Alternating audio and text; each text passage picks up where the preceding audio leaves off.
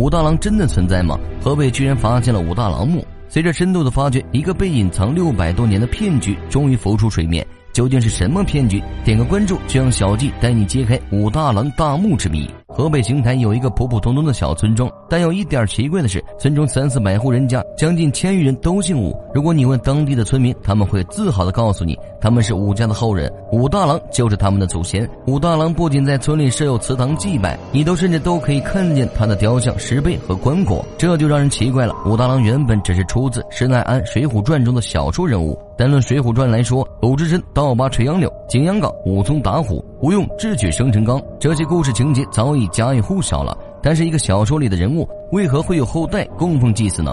小说中，武大郎是河北清河县人，他有一名弟弟，名为武松，兄弟俩自幼就没有双亲。何为长兄如父？武大郎含辛茹苦将弟弟武松抚养成人，卖的一手好炊饼，还娶了一个貌美如花的妻子潘金莲。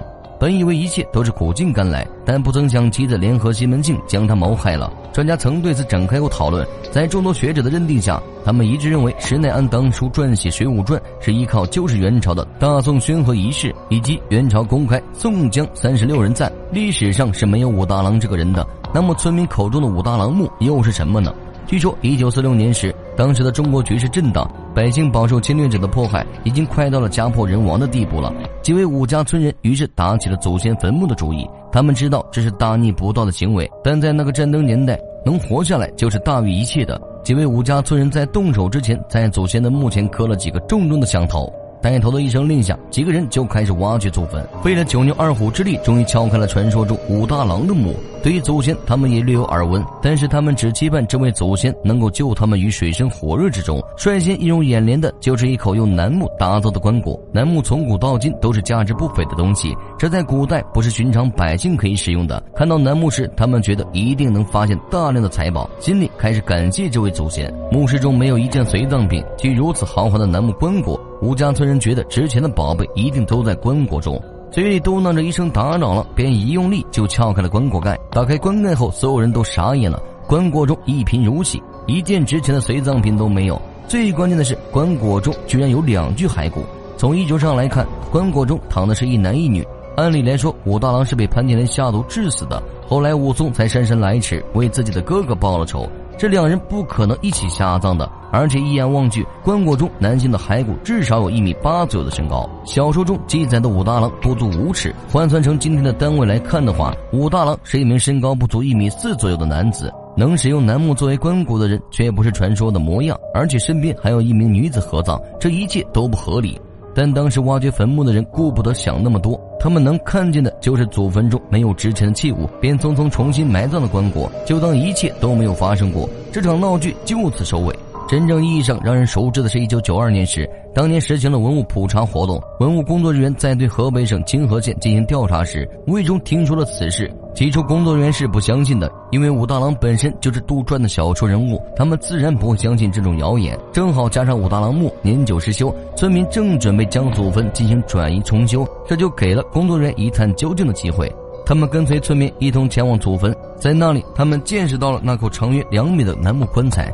经过考证后，确定了棺椁中是埋葬的一男一女，而且按照明朝的葬俗，两人同棺属于夫妻身份，而且楠木棺材也不是寻常人家可以使用的。工作人员本想着做进一步研究时，被武家人拒绝了，毕竟躺在棺椁中的是人家的老祖宗，这种做法确实有些不合适了。他们只好将目光转移到了墓前的那块墓志铭上。只见墓志铭上清楚地写着：“武功会直，字田岭，同时为大郎。公之夫人潘氏，名门淑媛，公幼年莫父，与母相依，一时难继，中年举进士，官拜七品，行吏除弊，清廉公明，乡民居万民散敬之。”从文字上不难看出，历史的确没有武大郎这号人。其实村中武大郎墓的主人本名为武直。其实我们都被骗了，被骗了整整六百多年。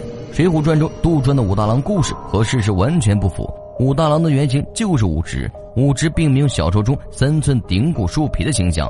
现实中的武直是一个身高至少一米八左右的男子。古籍中记载的关公身高九尺，换算成现代单位也不过一米八三，所以武直也能称得上一个顶天立地的好男儿。不过武直确实有很多和武大郎相似的地方。武直小时候确实被称为大郎。而且他从小就失去了双亲，家境贫寒的他有一个灰色的童年，但不同点就是武之压根就没有兄弟姐妹，而且他也不是一个卖炊饼的小贩，他是一名读书人，而且从小就聪明伶俐，能文能武。寒窗苦读多少年后，终于得偿所愿，进京赶考中了进士。朝廷将他分到山东阳谷，并赐予他知县一职。武之在位时为百姓尽心尽力，深得百姓的爱戴，凡事都亲力而为。当时的阳谷县县民还自发性送给武之一把万民伞，就是想要表达武之就是他们的保护伞。这也足以证明武之确实是一位好官了。良才就需要配美女。小说中的武大郎娶了貌美似花的潘金莲，而现实中的武之同样一个花颜月貌的女子，同样也叫做潘金莲。此潘非彼潘。现实中的潘金莲是位知书达理大小姐，据说她是知州家的千金大小姐。她并没有做出红杏出墙的事。她与武之完婚后，两人就恩恩爱爱。完婚后，潘金莲还为武之生下了四个孩子，两人的生活幸福美满。而且正因为有这样的贤内助，才使得武之在工作上尽职尽力。一个清正廉明，另一个温婉贤惠。那么，为何到《水浒传》中会被如此黑化呢？据说这件事和武直的一位同乡好友有关。当初武直被封为山东谷阳的知县后，家乡就传遍了他的事迹。他的好友黄堂打心眼里为这位昔日的老友祝福。可谁知道一场大火将黄堂的房屋烧毁，黄堂手足无措时，想到了这个昔日的好友。因为早些年武直家境贫寒，黄堂曾经没少帮助过武直，所以黄堂就奔赴阳谷投奔武直。武直见到老友，心里也甚是开心。不过武直自然知道什么叫做无事不登三宝殿。他接待了黄堂，并以好酒好菜让黄堂安顿了下来。转眼一个多月过去了，黄堂却一直都没有得到想要的。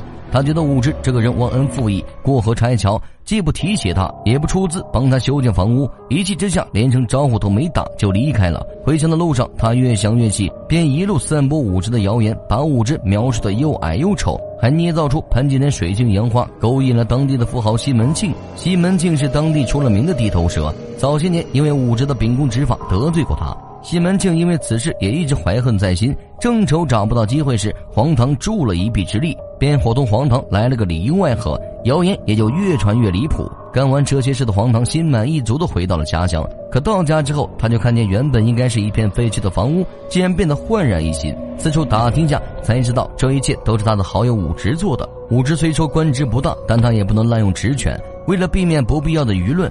他选择了隐瞒，悄悄地雇佣了工人，将黄堂的房子重建。武之原本想等到房屋完工后，再将这件事告诉黄堂，谁曾想还未来得及，就出现了这一幕。黄堂倒在地上大哭起来，他的颜面荡然无存。他急忙试图挽回，可惜泼出去的水是没有办法再收回来的。夫妻俩的名誉也遭到了打击。随后，这个故事就被施耐庵记录了下来，也就有了我们现在熟知的版本。潘金莲红杏出墙，与西门庆一同杀害了自己的夫君武大郎。你们只知道《水浒传》中的武大郎和潘金莲的形象，但不曾想却被骗了六百多年。武之的墓志铭还有一句话：“悠悠岁月，历历沧桑，民间无端诋毁，古墓横遭毁劫。